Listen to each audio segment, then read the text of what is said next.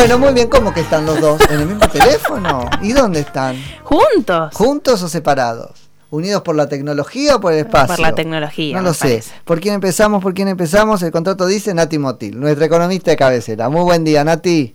Muy, muy buenos días, Nico, Lu, a todo el equipo de La Pepa y por supuesto a nuestros queridísimos y estimados oyentes. Estamos conectados vía tecnología, obviamente. Hay equipo. Ay, por las dudas que alguien se haga una mala idea. no sabemos quién puede ser el, el, recipendiario de este mensaje, pero Nati lo plantó. Me parece muy bien, Nati. Abrió paraguas. Che, Nati, nos contás vos, tenemos del otro lado de la línea, que no es la tuya, a Valentino Kraus, que es parte del equipo económico de Libertad y Progreso. Hola Valentino, Nico Yacoy en FM Concepto, ¿cómo estás? Buenas, Nico, ¿cómo va? Bien, muy bien. Valentino, bueno, acá vamos a este, charlar con Nati, ¿sí? Este, y, con vos sobre algunas cuestiones. Nati, eh, empezamos por, por los criptoactivos y todo eso, ¿no? Que estuvo, nos estuvo zarandeando también esta semana. Perfecto, me parece muy bien. A ver, eh, ¿cuál es la opinión de Valen? Eh, ¿Es necesario, eh, invertir o no? ¿Cuál es su opinión sobre las criptomonedas? ¿Qué criptomonedas invertir? ¿Cómo volcarse? mira, antes vos, solías empezar a invertir de manera tranquila cuando el tío te regalaba un lingotito de oro o te regalaban un un bono chiquito, vos comprabas un bono, una acción, algo muy, muy tranquilo. Y ahora es como que hay gente que, no leyó nunca un paper de una cripto, que no sabe cómo funcionan, que no saben cómo están reguladas, y van y se mandan 500 dólares en la cripto del momento, porque este, lo leen en, en Reddit o en TikTok y dicen, oh, esto va a subir, y van y se suben a eso. Entonces es como que el mundo cripto eh, tiene mucho hype de, por parte de, esta, de estas personas, que sin mucho conocimiento se dejan llevar un poco por lo que hay en, en las redes y bueno, es, es peligroso. Bien. Eh, no, me quedé pensando en el tío que te regala un lingotito de oro. sí, hay tipo un gramo, como se hacía antes. No soy, no soy un buen tío, entonces. Habría que salir ahí a, Che, este, bueno, pero y, no sé, Nati, por dónde preferís que vayamos. Para, yo estoy como un poco desprolijo para preguntar sobre estas cosas, así que guíanos. Sí, justo con el tema de las criptomonedas, porque hay mucha gente, como mencionó Valen, em, que, ellos em, no entienden mucho del, tema de las criptomonedas y van y vuelcan todos sus ahorros en estas criptos. Y muy probablemente, quizás, ya que son tan volátiles, terminen bajando bruscamente y hay mucha gente que en corto tiempo perdió mucha plata. Eh, sobre todo porque creo que hay un montón, lamentablemente hay un montón de, de, digamos, que recomiendan eh, a las criptomonedas, eh, youtubers, que uno no sabe muy bien de dónde salen, eh, y les recomienda a la gente y la gente confía en esas personas y después por ahí termina perdiendo plata. Entonces, bueno, ¿cuáles son las recomendaciones que vos, Valen, le darías a los jóvenes, sobre todo, que son quizás los que más se arriesgan en esto, em, a la hora de, transaccionar con, con, el mundo de las cripto? Sí. Bueno, para, para empezar, si nunca compraste de Bitcoin o criptos, que no compres más del 5% de tu patrimonio en esos activos. Eh, a, medida ah, que vos tenés más experiencia, los vas conociendo más, podés eh, ser un poco más agresivo. Pero al inicio eh, es, son activos con mucha volatilidad que si no tenés mucha experiencia en el mercado y no controlás bien las emociones cuando tenés todo en rojo o tenés abajo posiciones que a veces están abajo 70%, eh, bueno, primero no deberían llegar a estar en 70%, pero puede pasar con, con las criptos, eh, que son muy volátiles, y si vos justo compras arriba porque te dejaste llevar, eh, es perjudicial si, ya tenés una porción muy grande de tu patrimonio en esto. Entonces, reducir eh, el porcentaje del patrimonio primero. Segundo, no dejarse llevar por la cripto del momento, sino ver cuáles son las más grandes las que tienen más trayectoria, aunque todo esto es reciente, digamos que tendrá, o sea, de 2009 más o menos, eh, empiezan estos proyectos incipientes de Bitcoin y, sus eh, alternativas.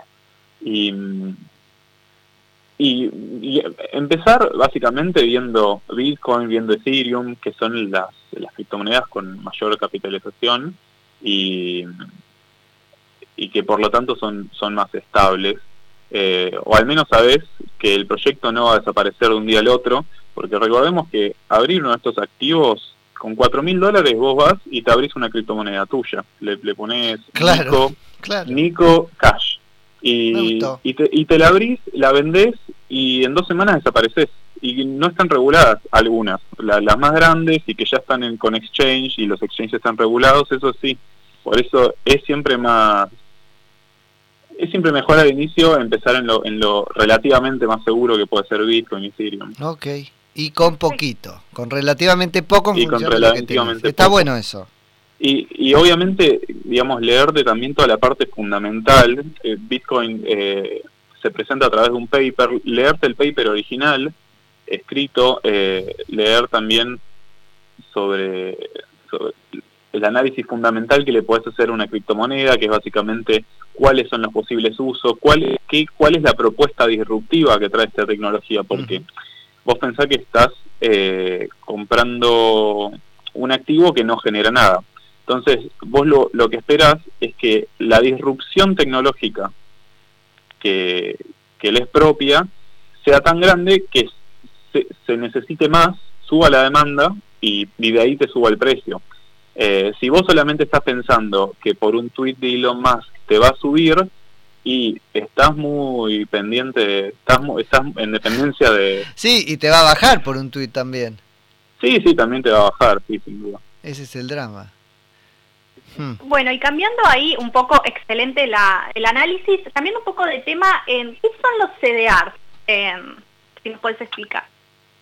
Eh, los CDR son certificados de depósitos argentinos, son instrumentos que tienen operatorio local, pero de activos que no tienen operatorio o cotización local. O sea, si vos querés comprar Apple, que está en dólares y está en el mercado de Estados Unidos, o para comprarlas de Argentina en pesos, eh, la forma más fácil es con CDR.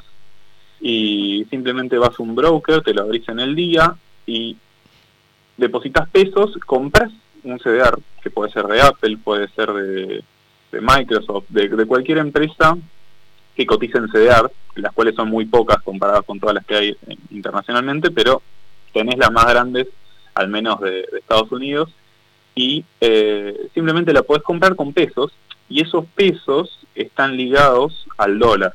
Entonces, a medida que el tipo de cambio eh, va subiendo, también esta cotización va subiendo del activo del CDR, pero además tiene la apreciación propia del activo subyacente, que podría ser Apple, por ejemplo. Entonces, si Apple sube un 20% y el dólar se mantiene estable, vos ganás 20%. Ahora, si Apple sube 20% y el dólar sube 20%, vos ganás en pesos 40%. Entonces, es una buena protección, mejor que el dólar, porque recordemos que el dólar tiene inflación y las proyecciones de este año del dólar con la emisión que hubo son incluso mayores a, los anteriores. Entonces, eh, che, mirá qué interesante eso. Y, y, a, al ahorrista, el ahorrista común puede este, acceder a eso más o menos fácilmente. Facilísimo. De hecho, te diría que es más fácil eso que comprar dólares en blanco.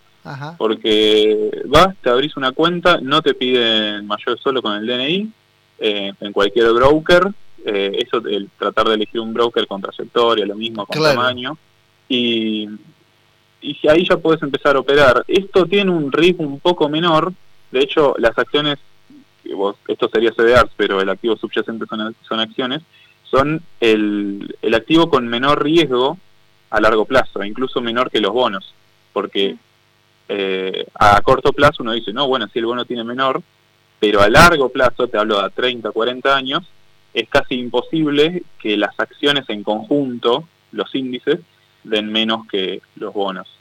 Entonces, en ese sentido, te arriesgas más y compras bonos. Eh, así que eso es como una forma fácil de invertir en el, mercado bursátil desde Argentina. ¿Y, vos podés eh, poner la plata que quieras, los pesos, o hay un límite? Sí, sí, eh, no, no hay límite eh, la FIP, si vos manejás ciertos montos, se va a intrometer, pero pero por el resto no. Creo que con eh, algo había hablado con el contador que hasta un límite de 200 mil por mes, la FIP mucho problema no te hacía. Obviamente eh, hay algunos impuestos y comisiones que son muy bajos, pero pero bueno, no, más allá de eso no, no hay ningún límite.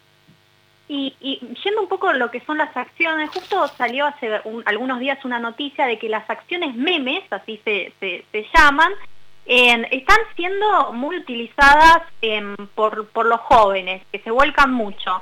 ¿Qué es, a ver si nos puedes contar qué son las acciones memes y por qué se están haciendo tan famosas. Bueno, esto es muy parecido a lo que pasa con, con las criptos. Eh, hay un un foro en Reddit que se llama Wall Street Bets, en el cual yo estaba cuando pasó todo esto de, eh, de GameStop, y básicamente lo que sucedió es que hubo un analista independiente que se dio cuenta que había una, una empresa GameStop que estaba muy shorteada por grandes fondos de inversión y además tenían cierto cierto argumento para tener la shorteada. Entonces, digamos, nunca iban a pensar que el precio podría subir de repente. Explico rápido que shortear, por las dudas, es pedir acciones prestadas esperando que el valor baje y por un interés vos las pedís prestadas y las vendés cuando el valor bajó y devolvés las acciones y la perdón y las compras cuando el valor bajó entonces se las devolves y te quedas con la ganancia entre lo que la vendiste al inicio caras y lo que las compraste baratas al final. Y como es una empresa GameStop, que lo que hace principalmente es vender eh, juegos en formato físico, y eso sabemos que hoy cada vez se consume menos y menos, estaba muy shorteada justamente esta operatoria. Entonces dijeron, bueno, ya que la tienen tan sorteada estos grandes fondos de inversión, nosotros vayamos y pumpiemos el precio, o sea, compremos, compremos, compremos para que suba el precio y le va a saltar el stop loss a estos bancos porque, y van a querer eh, reducir su pérdida porque acá si sigue subiendo, subiendo, subiendo el precio, después ellos para devolver las acciones van a tener que comprarlas carísimas.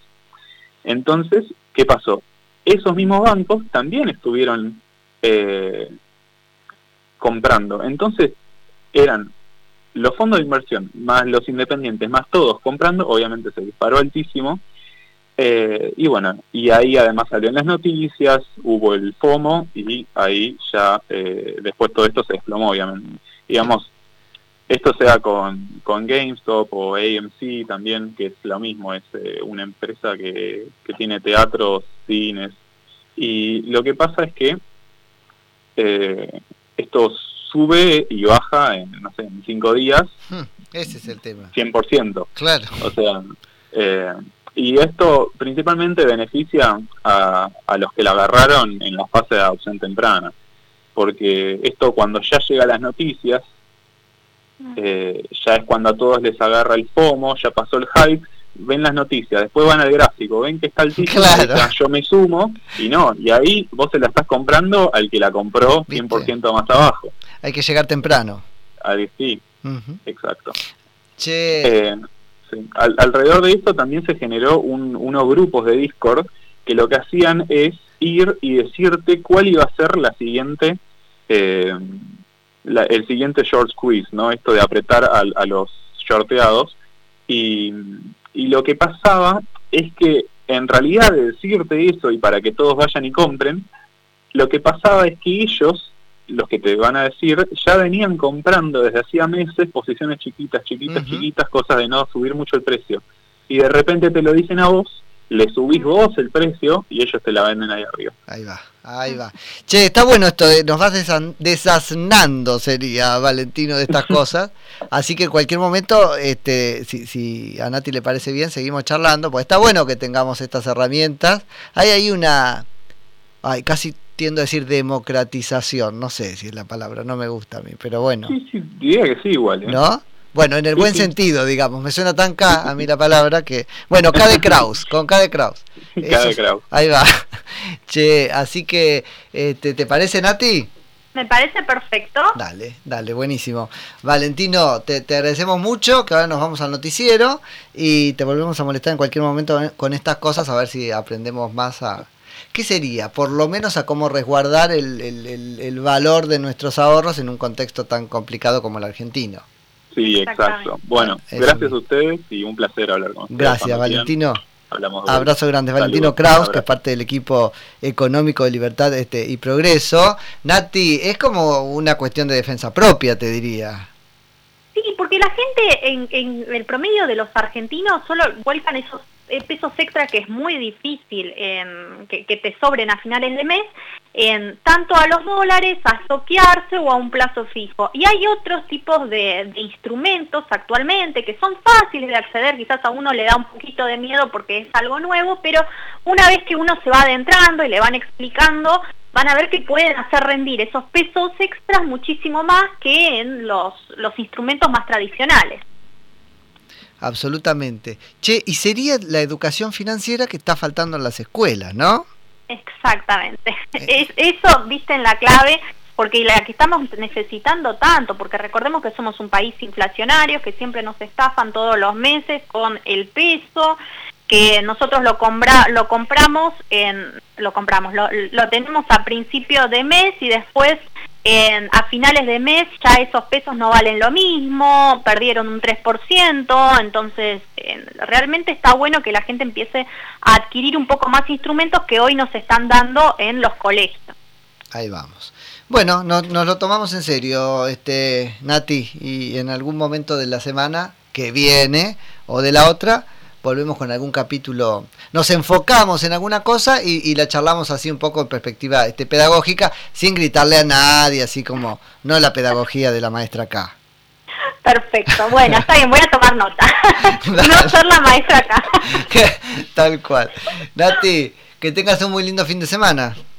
Gracias, Nico, igualmente. A todos ustedes también. Mm, y también muy feliz día de la radio. Eso mismo, y también a usted, absolutamente. Y a los oyentes, que si los, oyentes, mirá que sería de nosotros, ¿o no? Exactamente, a los oyentes, como siempre, un beso enorme. Absolutamente, beso grande. Nati, que es Nati Motil, que es nuestra economía.